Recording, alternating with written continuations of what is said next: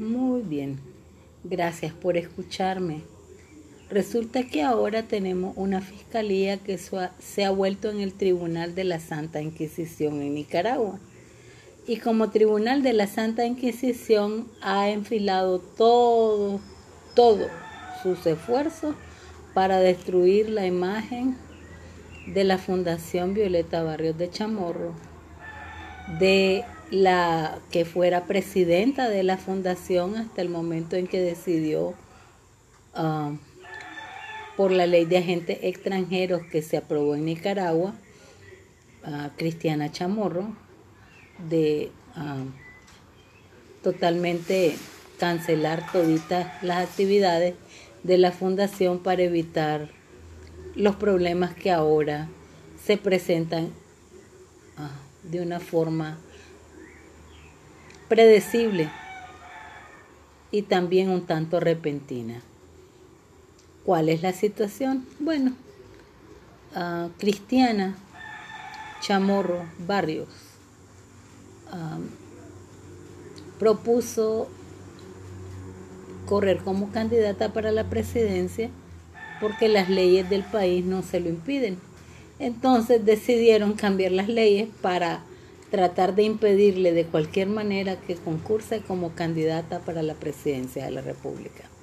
Aquí hay muchas opiniones encontradas. Hay muchas personas que dicen o argumentan que es una forma de levantarle el perfil a Cristiana. Hay otras que dicen que es una forma de dañar la imagen de Cristiana Chamorro.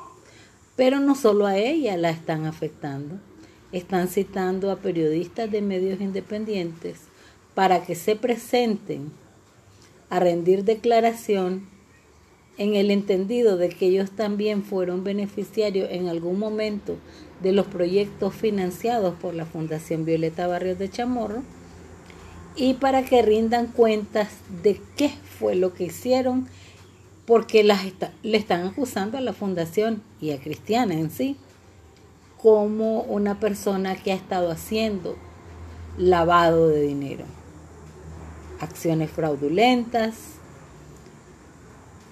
El punto aquí es el siguiente. Hablan y hablan y hablan, critican y critican y critican. ¿Por qué no se señalan a ellos mismos?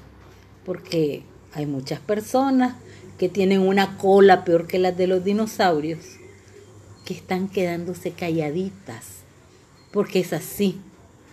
Se les puede demostrar de dónde salieron los fondos con los que están trabajando. Hay que tener cuidado y hay que poner la barba en remojo, porque uno no sabe si tirando piedras para el techo no le van a caer en la cara. Como decía mi abuelita, el que escupe para arriba, el escupitajo le cae en la cara. Mucho cuidado. Y además, quítense la mala maña de decir que acusa a la fiscalía y la sociedad nicaragüense. ¿Cuál sociedad nicaragüense? Porque ocupan mi nombre para enlodarlo.